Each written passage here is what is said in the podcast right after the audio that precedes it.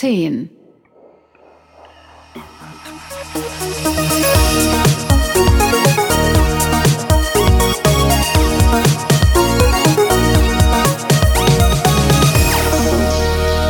Legal Bits.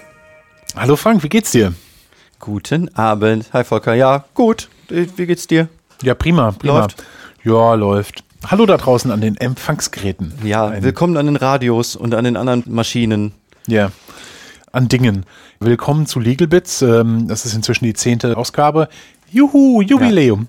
Es ist Januar 2017 und wir wollen in dieser Episode versuchen, erstmal völlig unabhängig von konkreten Gerichtsentscheidungen einen Überblick über Rechtsvorschriften zu schaffen, die IT-Sicherheit fordern. Also was ist eigentlich was bei diesem ganzen Thema IT-Sicherheit, Cybersicherheit? Was ist eigentlich der Unterschied? Dinge. Dinge. Unser Titel für heute ist Cybersecurity und ihre aktuellen Buzzwords. Der Versuch eines Überblicks. Genau. Das wollen wir machen. Und es ist relativ viel Material und man kommt irgendwie bei diesem ganzen Dickicht von Vorschriften und auch Standards, worauf wir auch noch eingehen werden, äh, nicht so richtig umhin, ein bisschen allgemein zu bleiben. Aber wir wollen hier vor allen Dingen mal ein bisschen Verständnis dafür schaffen, was eigentlich was ist, was welcher Begriff bedeutet, was wodurch geregelt wird und solche Dinge. Aber eben auch, was eigentlich gemeinsame Nenner sind, so Begriffe aufzeigen, die immer wieder kommen und was die eigentlich bedeuten, damit man so ein bisschen eine Idee bekommt am Ende, was ist eigentlich Cybersicherheit rechtlich, was sind die Maßnahmen, die man ergreifen muss, worum muss man sich Unternehmen und so einfach überhaupt kümmern. Da auch noch so ein bisschen einen Blick auf Europa und deutsche Besonderheiten hängen. Ja, einfach wer was gerade wo macht, wer am Zug ist, was zu tun ist und all so die Geschichten. Ja? Mhm. Kann losgehen? Ja, läuft. Dann machen wir das mal.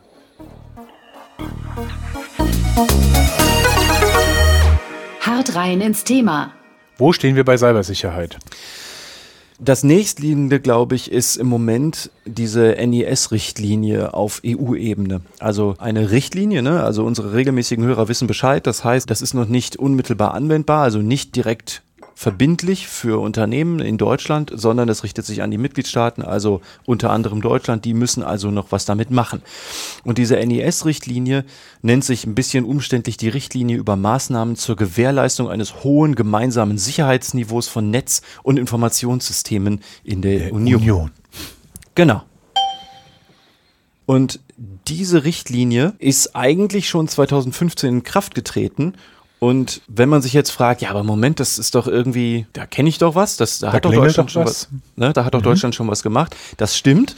Äh, Deutschland hat daraufhin auch tatsächlich schon was gemacht. Es gibt in Deutschland nämlich das sogenannte IT-Sicherheitsgesetz, das schon Maßnahmen umgesetzt hat. ITSG? Ja, ITSG, genau. Genau.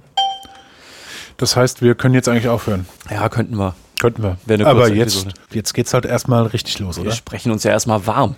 Ja, genau. Also, jetzt geht's.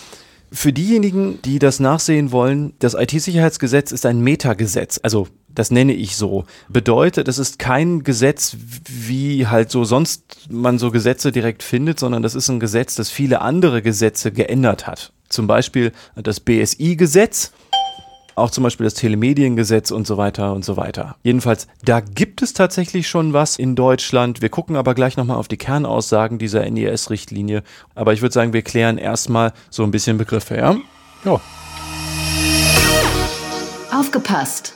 Was ist eigentlich was? Ähm, Es gibt ja so eine Reihe von Begriffen, um mal mit dem, dem Buzzword anzufangen, das wir im Titel haben, Cybersecurity. Also was ist überhaupt Cybersicherheit? genau. Ja.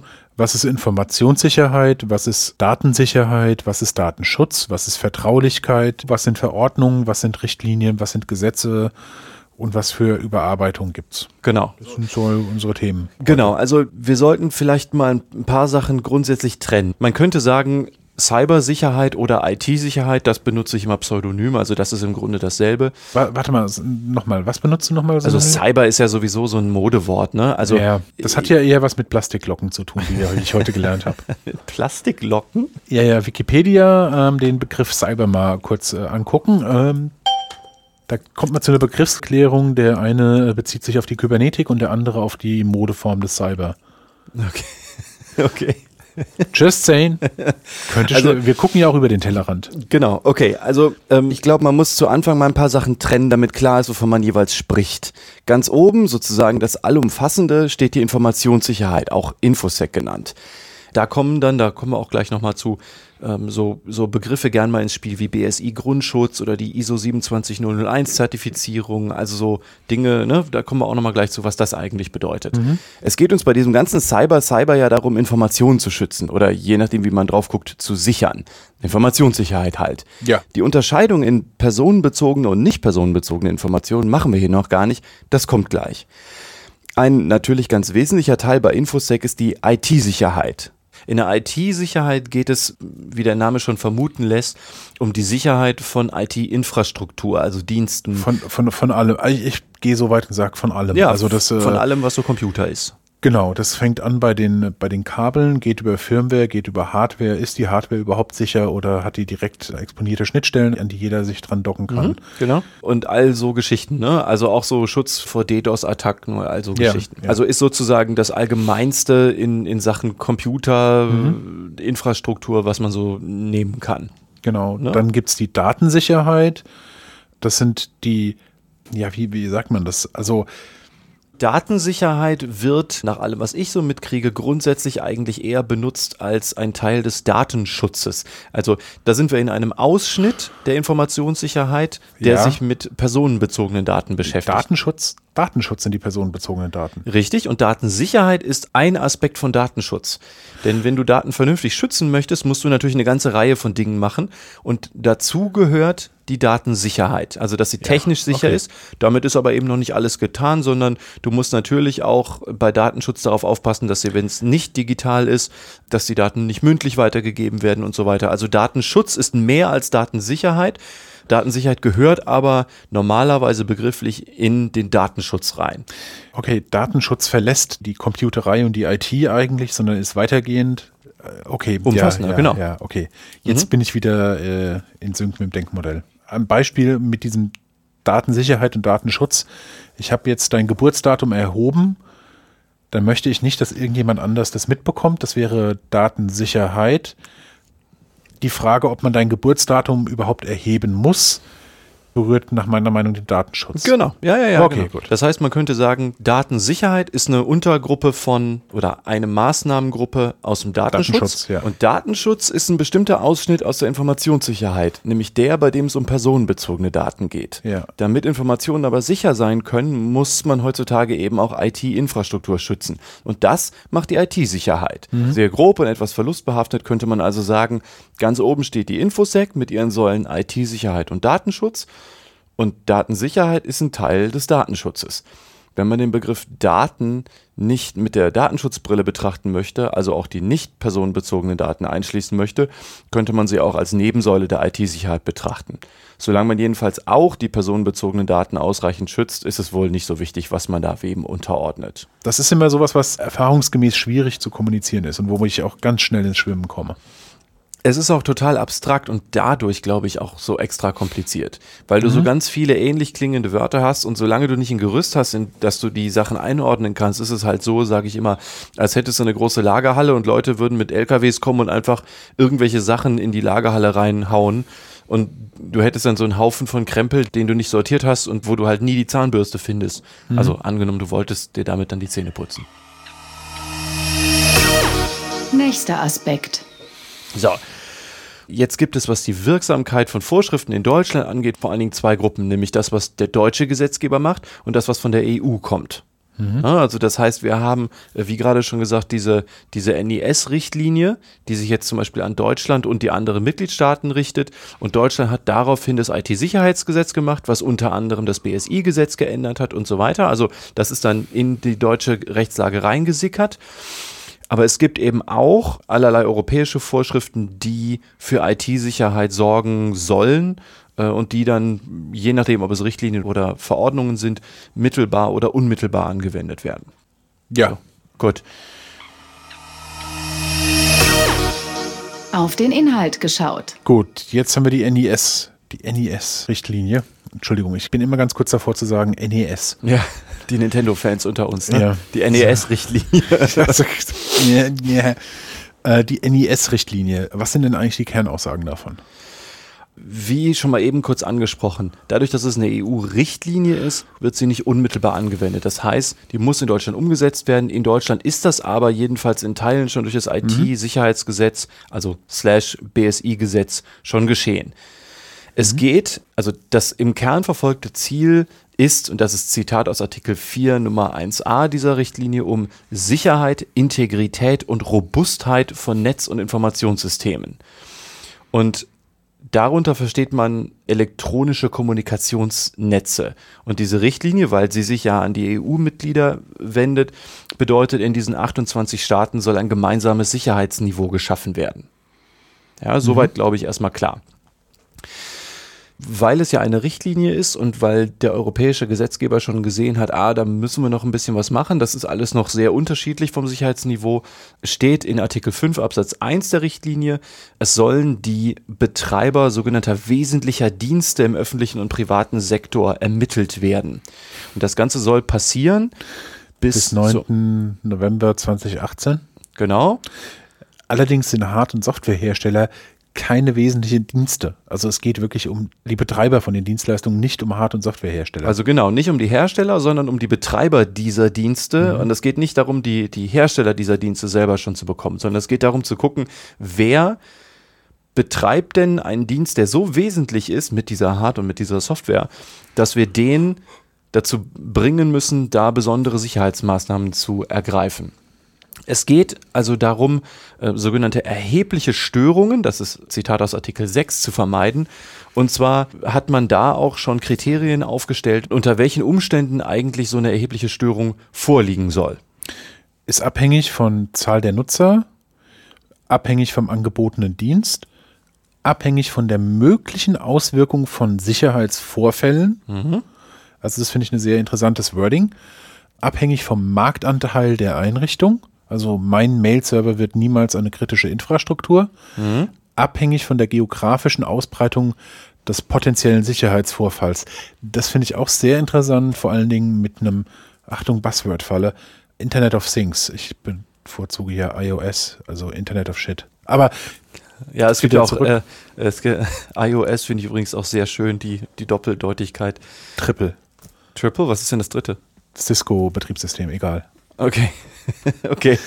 Gut, also, äh, also völlig klar, man merkt schon, das stinkt so ein bisschen nach so Schwellenwerten. Ne? Also damit man ermittelt, was denn jetzt eigentlich so ein wesentlicher Dienst ist, also wer solche wesentlichen Dienste betreibt, guckt man halt einfach an, wenn was passiert, wie viele Leute betrifft das, was sind die Ausfälle, was sind die Schäden, was sind die Gefahren überhaupt, die damit verbunden sind. Das ist auch deshalb interessant, weil im IT-Sicherheitsgesetz genau das auch kommt. Also diejenigen, die sich schon mal so ein bisschen in diese ganze IT, ITSG, also IT-Sicherheitsgesetz oder BSI-Gesetzgeschichte reingeguckt haben, das ist exakt, was der deutsche Gesetzgeber auch schon gemacht hat. Denn wenn man ins IT-Sicherheitsgesetz geht, also wenn er es denn überhaupt findet, denn wie gesagt, das ist ja eigentlich ein Metagesetz, das heißt, das findet man so auf Gesetze im Internet äh, ohne weiteres überhaupt nicht, sondern das IT-Sicherheitsgesetz hat ja nur andere Gesetze geändert. Also wenn man vor allen Dingen mal sehen will, wo sich das niedergeschlagen hat, da muss man ins BSI-Gesetz gucken. Denn dort steht unter anderem in den äh, Paragraphen 2 und 8a vor allen Dingen, dass die Betreiber sogenannter kritischer Infrastruktur, ne, also man merkt schon, es ist hier nicht mehr die, die Rede von Betreiber wesentlicher Dienste, sondern Betreiber sogenannter kritischer Infrastrukturen. Was ein bisschen weitergeht oder einen anderen Fokus, einen etwas anderen Fokus äh, setzt. Ja, erstmal ist es vor allen Dingen ein anderes Wort. Aber, ähm, aber inhaltlich tut der Gesetzgeber da eigentlich genau das, was auch ähm, die, die NIS-Richtlinie fordert, nämlich er sagt dort, Betreiber sogenannter kritischer Infrastrukturen müssen eben für Sicherheit und Integrität dieser Dienste sorgen. Und als das kam, haben sich ganz viele Leute gefragt, ja, aber haben wir jetzt eine kritische Infrastruktur oder nicht? Und das stand so gar nicht im Gesetz, sondern es gibt dazu eine sogenannte BSI Kritis V, also die Verordnung des BSI zum Thema kritische Infrastrukturen in der so Schwellenwerte festgelegt sind. Im BSI-Gesetz steht nämlich erstmal nur bestimmte Sektoren, also Energie zum Beispiel, Finanzen, aber auch Telekommunikationsanbieter. Ne? Also ne, was mhm. würde passieren, wenn zum Beispiel Vodafone gehackt würde oder sowas. Und in dieser Verordnung stehen Nicht. die Schwellenwerte oberhalb derer dann so eine Infrastruktur als kritisch gilt, was dann bedeutet, wenn das erfüllt ist, dann müssen die besondere Sicherheitsmaßnahmen ergreifen. Aber also nur mal unabhängig davon, das IT-Sicherheitsgesetz hat auch die Betreiber jedes Telemediums auch zu besonderen Sicherheitsmaßnahmen verdonnert. Also immer so ein bisschen mit Augenmaß, aber jedes Telemedium, also auch jeder Online-Shop zum Beispiel. Jeder Blog. Jeder Alles. Blog im Grunde muss also immer natürlich angemessen zu seiner Bedeutung geschützt werden. Also immer mit Augenmaß. Ne? Also da müssen natürlich kleine Online-Shop-Betreiber nicht mit Infrastruktur aufwarten, mit denen jetzt die Telekom aufwarten müsste. Aber grundsätzlich ist das auch ins Telemediengesetz zum Beispiel geflossen. So. Das ist also das, was die NIS-Richtlinie im Kern möchte und was eigentlich in Deutschland auch schon über das IT-Sicherheitsgesetz slash BSI-Gesetz läuft. Jetzt gibt es da noch allerlei zusätzliche Regeln. Also Banken sind da zum Beispiel im Erwägungsgrund 11 nochmal erwähnt, die aber sowieso aus unterschiedlichen anderen Gründen, da kommen wir auch noch gleich zu, zu Sicherheitsmaßnahmen verpflichtet sind. Übrigens im, äh, im IT-Sicherheitsgesetz slash BSI-Gesetz ist von Vorkehrungen die Rede, nicht von Maßnahmen. Das ist aber nur ein anderes Wort, also ist halt im Grunde dasselbe. In der NIS-Richtlinie wird außerdem zum Beispiel noch die ENISA erwähnt, also eine äh, zentrale Ansprechpartnerin für Beratung, Know-how, also die äh, sogenannte European Union Agency for Network and Information Security, sitzt, soweit ich weiß, in Griechenland. Mhm. Ähm, und die ist eine wohl ganz zentrale Rolle für so Know-how-Transfer, Beratung, als, als, also steht für Expertise zur Verfügung und, und fördert den Austausch eben verschiedenster Betreiber von Diensten und Infrastrukturen. Also okay. nur mal so als Tipp. Also die muss man schon ein bisschen im Auge behalten, weil die, glaube ich, auch eine ganze Menge Know-how hat für den Fall, dass man mal gucken möchte, was brauchen wir denn eigentlich und so. Habe ja jetzt vor kurzem mal ein Video gesehen von einer der Sprecherinnen und so. Ganz äh, spannend. Die NIS-Richtlinie will eine sogenannte Kultur des Risikomanagements schaffen. Also das findet man ganz oft bei so Richtlinien. Also wenn die EU so eine Richtlinie erlässt, dann wird da ganz oft so ein Ziel gesetzt, aber noch eben keine so konkreten Maßnahmen, weil die EU an den Stellen sich noch nicht zu weit vorwagen möchte und noch nicht verbindliche Vorschriften fassen möchte, die zum Beispiel in 28 Mitgliedstaaten der EU aktuell zum Teil sehr schwer umsetzbar wären oder wo man noch nicht so genau weiß, wo es denn hingeht. Also da geht es eben auch um so Aufbau einheitlicher Behördenstruktur, Aufsichtsbehörden und solche Sachen. Und da stehen auch in aller Regel keine konkreten Sanktionen drin, sondern eher so, in die Richtung soll es gehen, es soll abschreckend sein und so weiter und Vereinheitlichung mhm. eben. Was die NIS-Richtlinie angeht, müssen nationale Gesetzgeber Rechts- und Verwaltungsvorschriften bis zum 9. Mai 2018 erlassen und dann ab dem Folgetag, also dem 10. Mai 2018, dann anwenden. Okay. Mal sehen. Aber das heißt, also im Fazit für die NIS-Richtlinie, da muss jedes EU-Mitglied im Moment noch was tun. Deutschland ist da, meine ich, schon recht weit. Aber das heißt, so Cybersecurity ist in Deutschland eigentlich schon angekommen. Man ist aktuell dabei, diese Kritis-V nochmal zu überarbeiten, weil manche Sektoren, also wie zum Beispiel die Finanzbranche, äh, in der ersten Version dieser Kritis-V äh, noch gefehlt haben. Das wird man wahrscheinlich nachbessern. Das muss also noch kommen, aber auch Deutschland ist da eigentlich schon dran. Der Bankensektor hat ja spezifische Regelungen. Was für eine Rolle spielen denn da die Vorschriften? Die haben aktuell eine ganze Menge von Sachen umzusetzen. Also wir haben das ja auch schon mal angesprochen. Diese Payment Services Directive 2 ist ja noch so ein Ding, an dem die Banken gerade gut zu tun haben. Also da geht es dann so um so Voraussetzungen, unter denen die Kontodaten Drittanbietern zur Verfügung stellen müssen. Ne? Also Stichwort Fintech, also wer darf da auf welche Daten zugreifen, um so Apps zu erstellen wie, kann ich mir das überhaupt leisten, was für einen Kredit brauche ich und sowas zum Thema Bankensektor, Datenzugriff und ähnliches gibt es einen relativ interessanten Talk vom Chaos Communication Kongress. Das N26-Ding? Das N26-Ding. ja, machen wir. Machen wir? Machen wir. Okay. Bing. Ja, äh, den habe ich tatsächlich noch nicht gesehen, ja, ähm, aber empf empfohlen bekommen. Ja, ähm, oft. Ich habe jetzt vor kurzem von einem Bekannten von mir, der für eine Bank so Online-Banking IT leitet, gehört, wahrscheinlich hätte N26 die Sachen mittlerweile schon gefixt, aber. Nee, die äh, haben die Sachen gefixt. Bevor dieser Talk gehalten wurde, war alles schon gefixt. Das wurde denen mitgeteilt, hier, das und das und das ist kaputt. Und äh, es gibt ganz viele Leute, die sagen so, ja, jetzt haben sie genau das gefixt, aber sie haben keine Kultur des proaktiven Risikomanagements. Also Ja. das vorher nachgucken, was ist, was ist hier kaputt, könnte da was kaputt sein. Also jedenfalls müssen sich Banken natürlich auch um eine ganze Reihe von Vorschriften kümmern. Banken haben aber traditionell auch einfach schon andere, auch aufsichtsrechtliche Vorschriften zu beachten. Gerade in Banken werden natürlich auch so, so Standards wie BSI Grundschutz, also nach diesem BSI 100 oder ISO 2700X relevant. Das sind aber Standards und eigentlich keine Rechtsvorschriften. Ganz wesentlicher Unterschied ist, die Rechtsvorschriften sagen, was zu tun ist, mal mehr, mal weniger klar, aber definieren ein Ziel, also sagen, was man tun muss. Und die Standards sagen, wie man das macht. Richtig. Das sind quasi Best Practices oder sowas. Genau. Und da gibt es natürlich allerlei Zertifikate, wie aussagekräftig auch immer die sein sollen. Aber im Bankensektor hast du also neben diesen BSI-Grundschutz, ISO-Zertifizierungen eben auch so Sachen wie die MA-Risk oder die MASI, also die Mindestanforderungen ans Risikomanagement, was auch die IT betrifft. Also insbesondere zum Beispiel, wenn du eine Auslagerung machst, also Outsourcing, wenn du IT-Prozesse nach außen gibst, was ja auch so eine Bank in ihrem Kern betreffen kann und auch ein Risiko darstellen kann. Auch das muss man natürlich mit einkalkulieren. Und MASI sind die Mindestanforderungen für die Sicherheit von Internetzahlungen. Also auch das ist irgendwie jedem klar. Gibt es halt besondere Anforderungen an Sicherheit. Aber weder MASI noch MA-Risk sind Vorschriften, sondern auch das sind die Standards, die sozusagen die Vorschriften ausfüllen. Also wer mal nachgucken möchte, die hängen beide so ein bisschen dran an dem Paragraphen 25a Kreditwesengesetz und am äh, Paragraphen 33 Wertpapierhandelsgesetz. Also wo es halt um besondere organisatorische Maßnahmen geht, um bestimmte Standards eben zu sichern. Aber so ein Anspruch würde zum Beispiel nie aus einem Standard heraus erhoben, sondern immer aus der zugrunde liegenden Rechtsvorschrift. Diese ganzen Vorschriften aber, unabhängig davon, ob das jetzt Vorschriften oder Standards sind, werden in aller Regel nicht vom klassischen Gesetzgeber überwacht, sondern viel davon macht dann die European Banking Authority, also die EBA in London. Oder halt die BaFin in Deutschland, ne? also die Bankenaufsicht. Nächster Aspekt. Jetzt geht es um Tom. Das ist jetzt kein Vorname bei IT-Sicherheitsmaßnahmen. Genau. Also die Frage ist ja auch immer Vorschrift hin oder her. Und das ist ja etwas, das wirklich in vielen Gesetzen, Vorschriften, Verordnungen, Richtlinien kommt. Am Ende ist ja immer die Frage, wie setzen wir es um? Also das ist ja auch das, wofür diese Standards oft gut sind.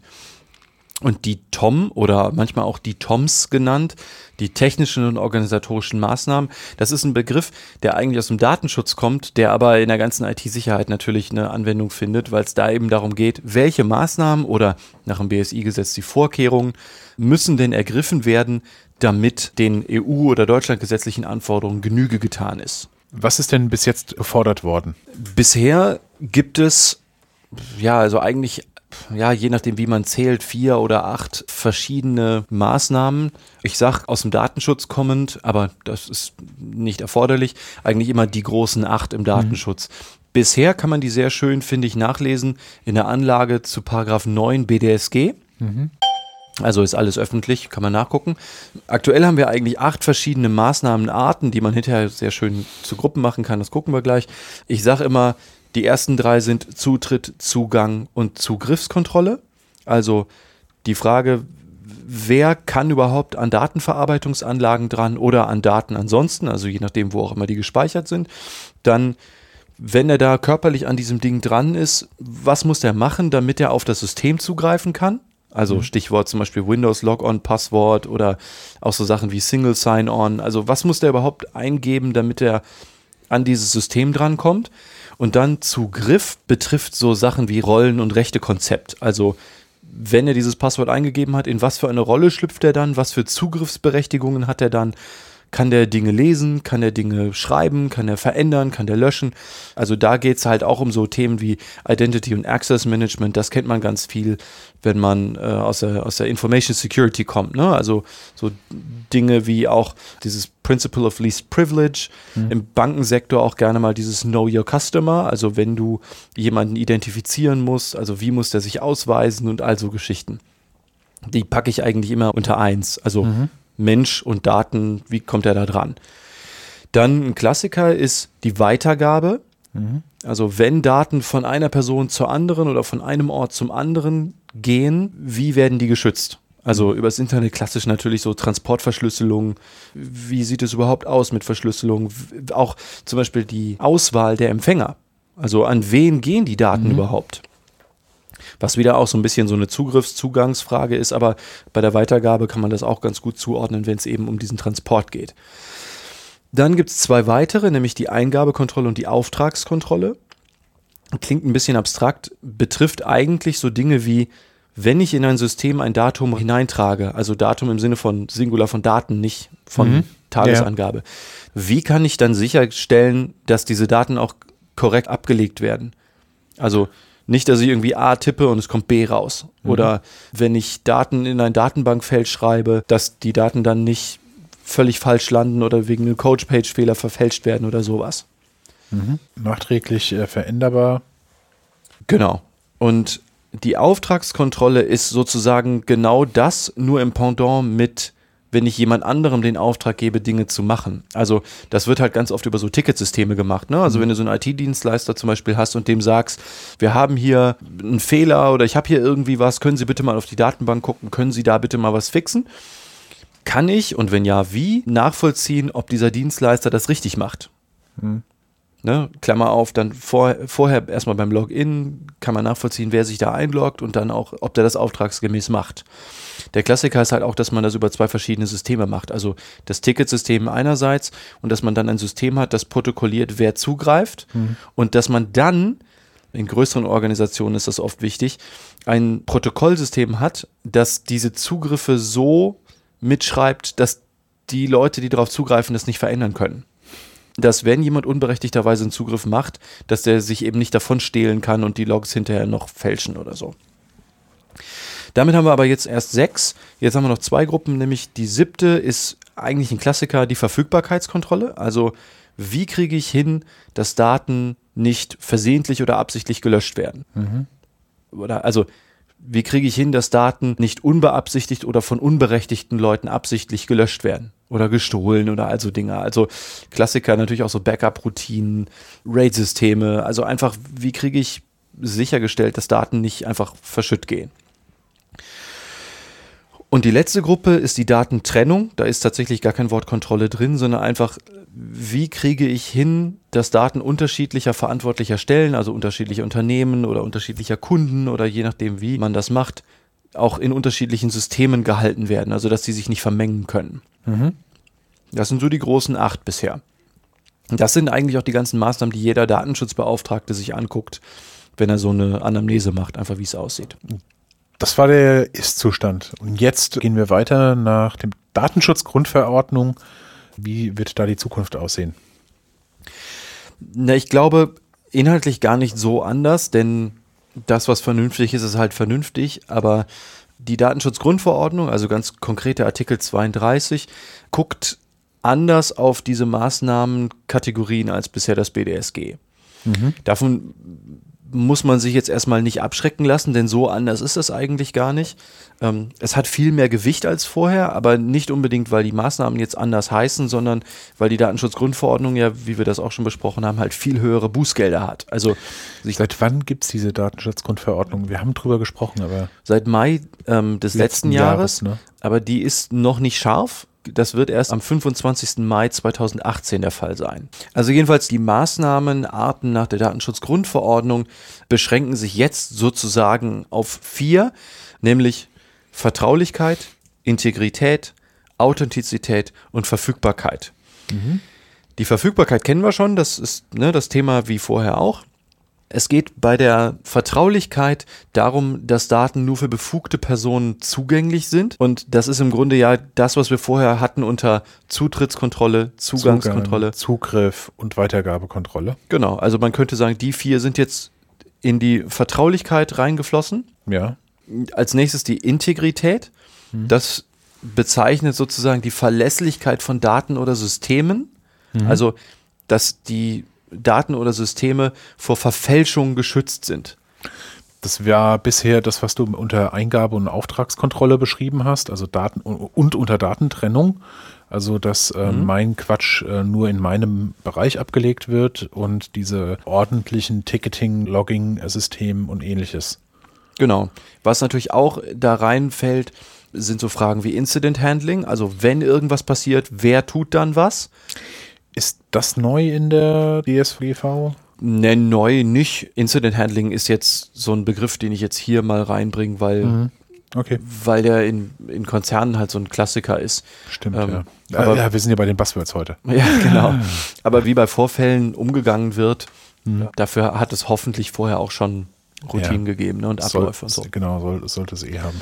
Aber wo wir gerade dabei sind, also Integrität sowie übrigens auch gleich die Authentizität werden natürlich auch bestimmt von diesen ganzen Auftragsdatenverarbeitungsvereinbarungen, also den ADVs. Mhm. Ne? Denn da hast du oft andere juristische Personen, also Personen anderer Unternehmen, die halt auch darauf zugreifen. Und gerade da wird es halt haarig, weil man überlegen muss, wer greift worauf zu, kann man das überhaupt auf die einzelne Person runterbrechen? Muss man das überhaupt? Ne? Oder sind die Daten gar nicht personenbezogen? Das wäre dann jetzt wieder ein Datenschutzthema. Wir sind ja eigentlich in der IT-Sicherheit, ne? aber auch Authentizität wird natürlich in der IT-Sicherheit gefordert. Das ist natürlich nicht ein Thema, was nur für personenbezogene Daten ist. Aber die Authentizität, also um da mit der Liste mal weiterzumachen, beschreibt ja die, naja, die Echtheit von Daten. Also beschreibt, ob Daten echt sind, ob sie zuverlässig sind, ob sie glaubwürdig sind. Ne? Mhm. Und auch da hast du sowas wie Eingabe und Auftragskontrolle, so ein bisschen wie Datentrennung. Also das ist ein leicht anderer Aspekt als die Integrität, aber auch eben so ein Klassiker, der jetzt gefordert wird. Und damit hast du jetzt eigentlich dieses Vertraulichkeit, Integrität, Authentizität, Verfügbarkeit als neue Vierergruppe sozusagen nach der Datenschutzgrundverordnung. Wie gesagt, wichtiger, weil da höhere Geldbußen dranhängen. Aber man wird natürlich ganz ähnliche Sachen prüfen wie bisher, denn Sicherheitsmaßnahmen sind halt Sicherheitsmaßnahmen. Ne? Also als Datenschutzbeauftragter genauso wie als IT-Sicherheitsbeauftragter wirst du ja allerlei, naja, ein bisschen spaßbremsende Fragen stellen. Ne? Was ist denn wenn? Ja. Ja, ich, ja, das gefällt mir. gehe ja bei solchen Anamnesen und bei so Analysen immer rein und frage, ja, was ist denn wenn? Das sind natürlich oft so Corner Cases, ne? Aber so, äh, äh, die, äh, da, da, hinten ist ein dreiköpfiger Affe. Ja, genau.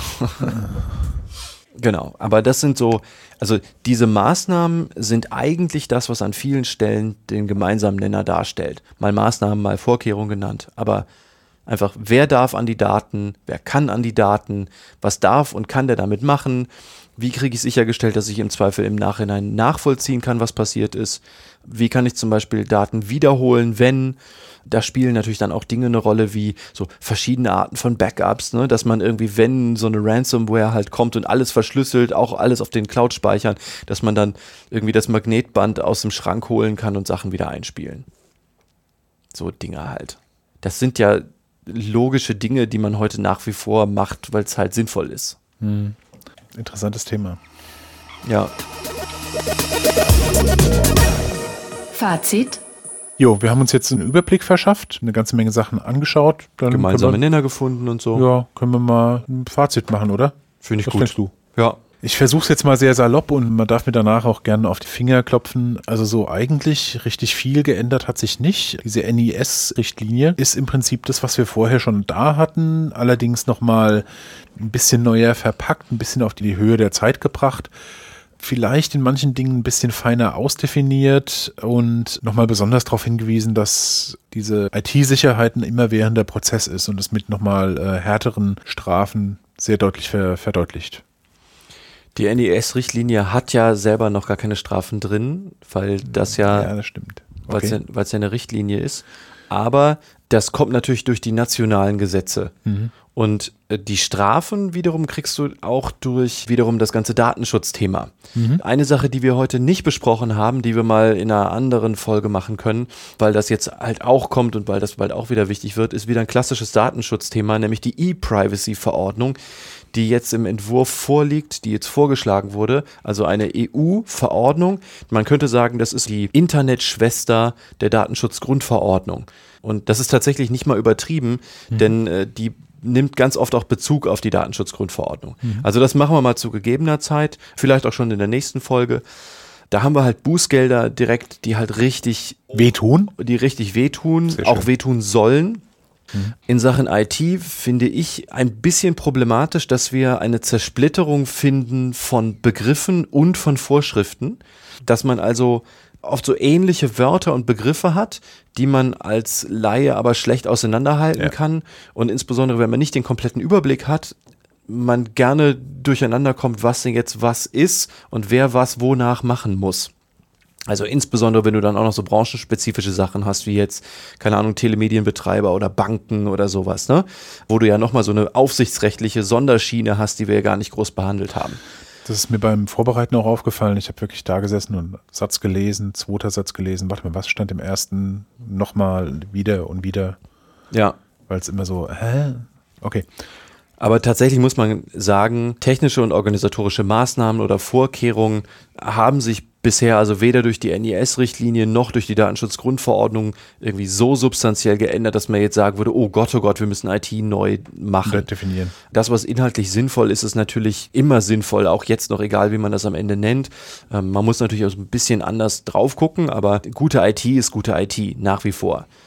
Wir müssen aber auf jeden Fall, wenn wir uns diese Vorschriften angucken, trennen, was Vorschriften sind und was Standards sind. Oh ja. Also das Was müssen wir tun und das Wie muss das gemacht werden, sind zwei Paar Schuhe und das Wie ist im Zweifel viel, viel aufwendiger. Also wer sich mal so ein ISO 27000 oder so ein BSI-Grundschutz angeguckt hat, der weiß, da hängen also eine ganze Reihe von Prozessen dran, äh, eben auch natürlich für eine Zertifizierung. Also das ist deutlich aufwendiger, als wenn man halt ins Gesetz guckt und sagt, ah ja, okay, dann müssen wir halt dafür sorgen, dass die Systeme vor Angriffen geschützt werden. Ja. Was wir auch komplett ausgespart haben, sind jetzt so Sachen wie, wie ist denn das eigentlich, wenn man so Penetration Testing macht? Also, Ach, das können wir eigentlich auch in der extra Folge mal machen. ja. Ja. Ja, also wenn euch das Ja. interessiert, ruhig mal Bescheid sagen. Ja. Also wie sieht's aus mit Penetration Testing für andere Leute? Vielleicht auch ganz unabhängig von der Strafbarkeit. Es gibt da ja so Hacker-Paragraphen und so weiter. Ne? Aber einfach, wie sieht das vertraglich aus? Das ist alles gar nicht so einfach. Könnte man auch mal machen. Aber fürs Erste, glaube ich, lassen wir es gut sein. Wir hoffen, wir haben bei euch ein bisschen Überblick geschaffen, auch so ein bisschen Verständnis für die verschiedenen Begriffe, was wo steht und warum und wie weit Deutschland eigentlich ist. Ja. Gut, also kommen wir in die Endrunde. Ausblick auf die nächste Folge, die Nummer 11. Lasst euch überraschen. Wir haben ja ein paar Anspielungen gemacht. Vielleicht wird's eins davon. Wenn euch irgendwas interessiert oder wenn ihr sagt, ey, da fehlte uns doch noch was in Sachen IT-Sicherheit, wie konntet ihr übersehen? Her damit. Immer her damit. Rückblick auf die letzte Folge, die Nummer 9. Haftung für Hyperlinks, Entscheidung des Landgerichts Hamburg. Da ist ja auch viel drüber gesprochen worden. Haben wir gemacht. Auch eine, glaube ich, ganz spannende Folge. Schaut einfach mal. Fehlte euch was? Hättet ihr zu Thema Cybersicherheit gerne noch was anderes? Lasst es uns wissen. Habt ihr sonst irgendwelche Wünsche? Lasst es uns wissen. Wir machen fast alles. Ihr kennt das ja, ne? Feedback gern als Kommentar per E-Mail an podcast.stiegler-legal.com oder gern twittern an. Ra-stiegler oder neuernick. Vielen Dank. Gute Nacht. Vielen Dank für eure Zeit. Macht's gut. Bis zum nächsten Mal. Volker und Frank sind hart raus aus dem Thema.